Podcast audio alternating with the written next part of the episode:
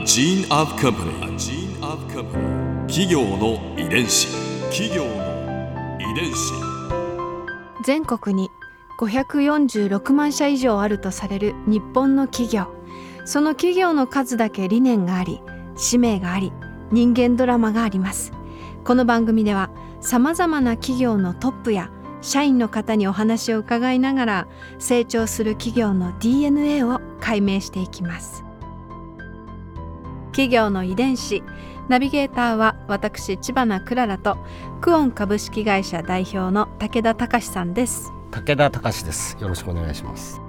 本日は太陽工業株式会社代表取締役社長野村祐樹さんをお迎えしております。どうぞよろしくお願いいたします。野村です。よろしくお願いします。今回は野村社長のキャリアについて伺います企業の遺伝子。野村祐樹さんは大学をご卒業後機械工具などの専門商社を経て2008年25歳の時に太陽工業へ入社されました。実際に入社されてみてどんなことを感じられたんですか、もともと僕 IT 社長になりたかったんですよで大学の時に IT の企業とかベンチャーで起業したりしてずっともうその絶対自分はデジタルの世界で行くんだってもうこの先は間違いなくデジタルだからうん。テントじゃないって 最初思ってたんですよ。あデジタルそうなんですね、はい。うん。へで IT の会社作ってうまくなって潰しちゃったりとか挫折もするんですけどなので会社入った時は、うん。そのものすごいこう何十年も伝統とかがあって、もう全く自分とは別の生き物で、えうん。まあ、レガシーの会社なので非常にこう事業基盤がしっかりしてる会社でもあるんですけどその代わり新しいことをやる挑戦はしやすいんだけど、うん。まあなんつうの例えばデジタル使ってこうみたいなことになった時に、まあうん。なかなか進まなかったりするんですね。そういうのもあったんであこの僕の役割っていうのはおそらく、まあ、この辺りの会社とか社員の声をちゃんと聞きながらうん。あんまり急に無理なことを言わずにでも近代化していくことなんだなと。レガシー企業を、まあ、イノベーションしていくことなんだなというふうには思いました。うん。今で言う DX か。まあそうですね。今は DX って言ってますよね。はい。そのあたりも含めてだとは思うんですけども。あとはやっぱり環境性能が今非常に求められてますから。う、ん。まあ僕らあの海外でも仕事してると環境にどれだけ性能がいいかっていうことも答えていかなきゃいけないんで、こういったその時代に沿ったまあその我々が提供していくものとか僕らが変わっていくことっていうのは常にあるんだなっていうふうに思ってます。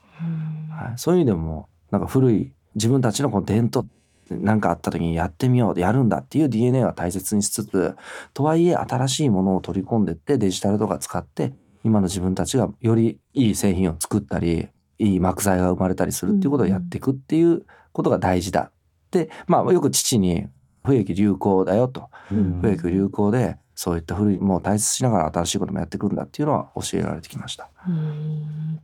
野村さんのご自身のキャリアの中で成長につながってるなって感じることってありますか？あそうですね。やっぱ、あのきつかった時ですね。僕は上海万博の現場に入ってたんですけどもうわ。2010年だったと思います。うん2010年に上海で大きな万博があって、うん。うん。そこの日本館がテントだったんですよ幕だったんですね、うんまあ、その幕がこうスケジュール通りに収まらなくてまあその予定よりも何ヶ月も遅れちゃう。んで時間を取り戻すために夜間もかけて作業しているうん。1日3時間しか寝れなくてもうそれを3ヶ月ぐらいやるんですけども、もう毎日ひたすらテントを張っていくっていう作業で。で現場もこう帰れなかったりすると現場にあるあテントを布団代わりにして寝るみたいな我が社の伝統がございまして。あ。でまたそこでむくって起きてそのテントを張る 張り出す。っていうのがあって、まあ、僕は本当その時あの上海の万博の日本館あれをやってなかったら本当現場の苦労とかそういうの分かんなかったんだろうなと思うんですけど、もうあのそこが一つやっぱり大きかったと思います。なるほど。はい。企業の遺伝子。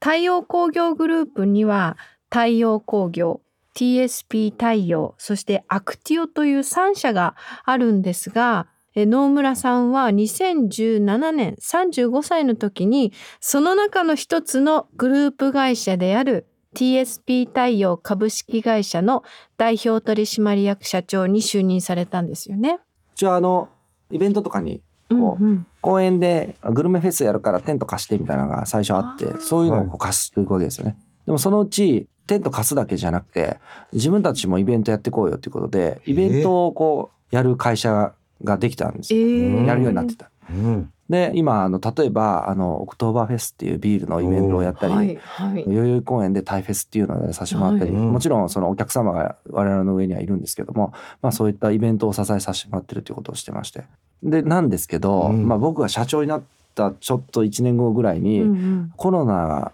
が始まっちゃっあたんですよね。でイベント会社なんでもう全く仕事がなくなったんですよ。うん本当に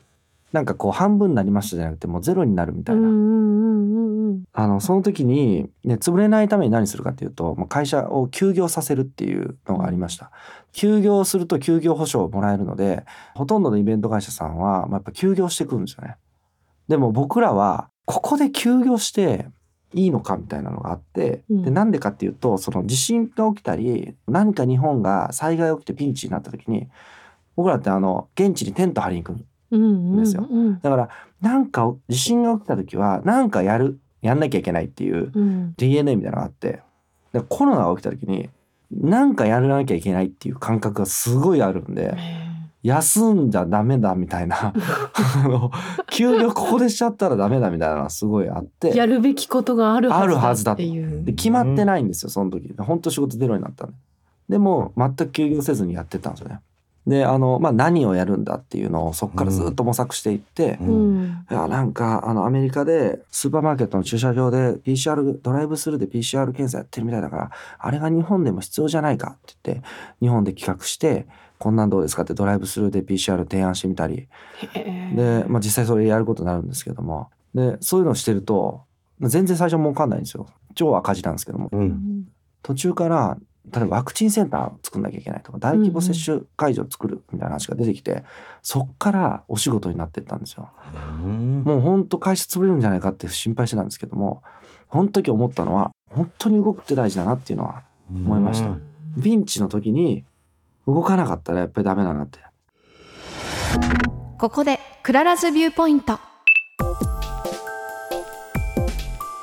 今回印象に残ったのはまあ野村社長のコロナ禍でのチャレンジのお話でしょうかこの軒並み他のイベント会社が休業していく中で自分たちはこう休業をせずに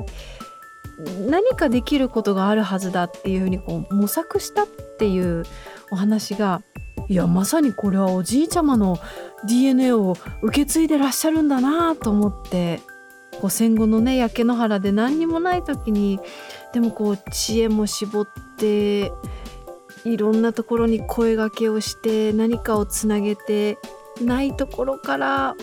自分たちの、まあ、商売というかこう商品というかねそれをまた新たに作っていくっていう感覚ですよね。このサバイバル能力って並大抵のものではないなというふうに感じました。企業の遺伝子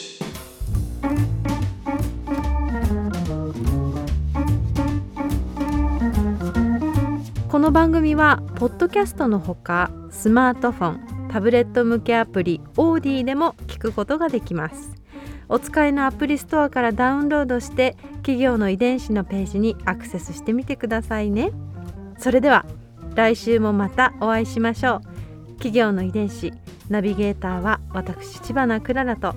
クオン株式会社代表の武田隆でした。